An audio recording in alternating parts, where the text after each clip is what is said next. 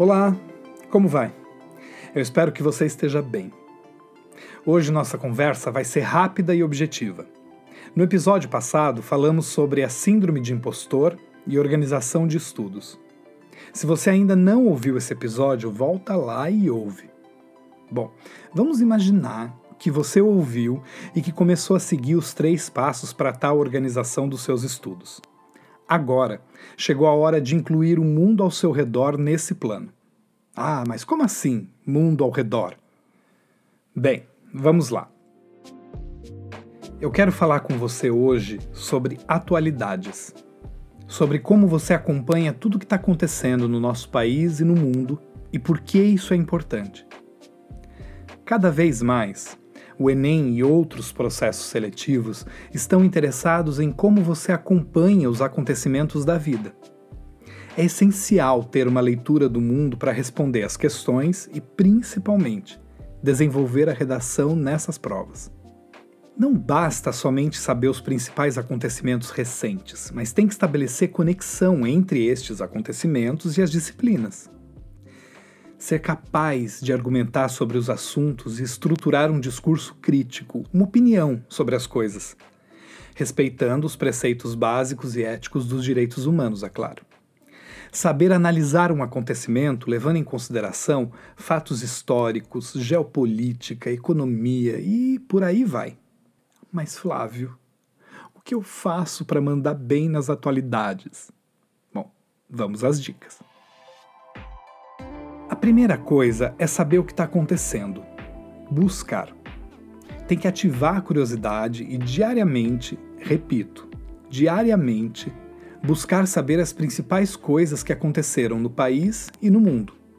Por isso, você pode buscar sites na internet com as principais manchetes do dia, você pode percorrer os jornais para ver o que está movendo o país naquele momento, você pode ouvir podcasts dos principais jornais do Brasil. Ué, já que você está aqui, significa que você é familiarizado com essa ferramenta. Então manda ver. Você pode também assistir ao jornal na televisão. Muitas famílias, inclusive, assistem ao jornal juntas e vão discutindo sobre os assuntos.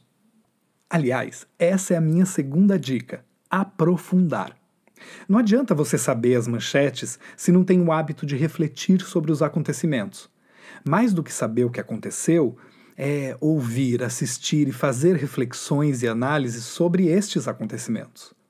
Afinal, na hora de uma redação, é essa capacidade de desenvolver uma reflexão que será exigida de você.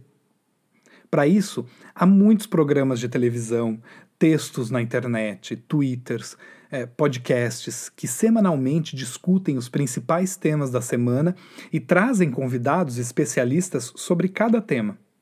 As discussões em casa e na escola com sua família, amigos e professores também ajudarão muito nesse exercício.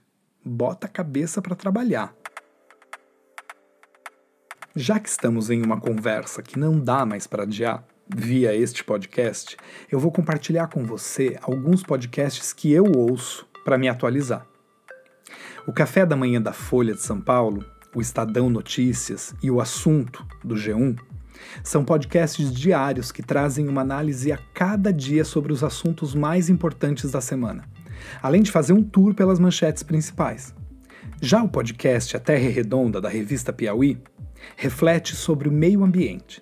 Tem também o Foro de Teresina, o Malu Taon e o Angu de Grilo são análises políticas, sociais e econômicas muito interessantes para esse exercício da análise crítica dos fatos mais importantes. Os podcasts do Saia Justa e do Papo de Segunda da GNT são ótimos para começar discussões mais amplas sobre questões variadas da sociedade.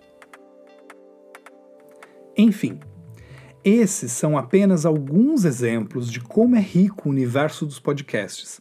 Encontre os que você se sinta bem escutando.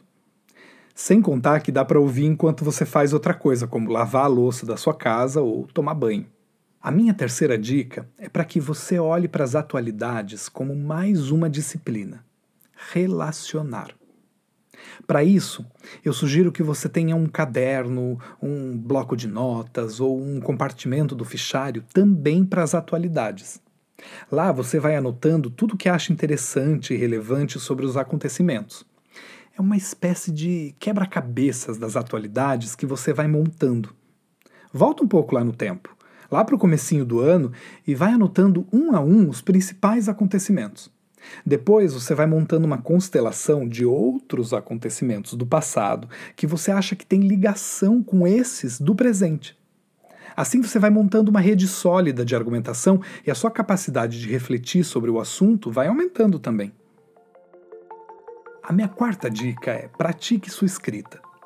Escrever. Tente traduzir em palavras e parágrafos suas reflexões sobre os acontecimentos. Não deixe de compartilhar essa escrita com a sua professora ou professor de redação da sua escola. Acredite, é fundamental praticar a escrita dos diferentes tipos de redações, dos diferentes tipos de vestibular. Não basta escrever bem, tem que saber como funciona a escrita da redação do vestibular.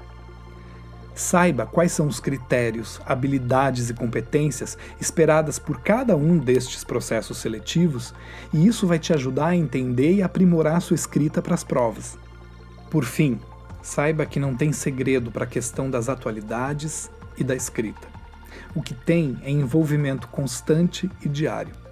Buscar, aprofundar, relacionar e escrever. E sim, eu sei que a gente está vivendo tempos difíceis e que estar em contato com as notícias é duro, é pesado, mas é imprescindível. Tente buscar diferentes pontos de vista sobre os assuntos.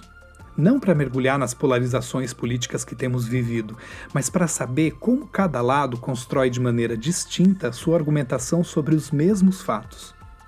Sem esquecer, é claro, de que é importante manter a ética e o bom senso para estruturar uma argumentação. E aí vai a minha dica final. Tente, para isso, sempre verificar se os fatos que estão em suas mãos têm fontes seguras e verídicas. Cuidado com as fake news. Elas talvez sejam os maiores males do nosso tempo. Aprofundar sua leitura e conhecimento do mundo ao seu redor é essencial.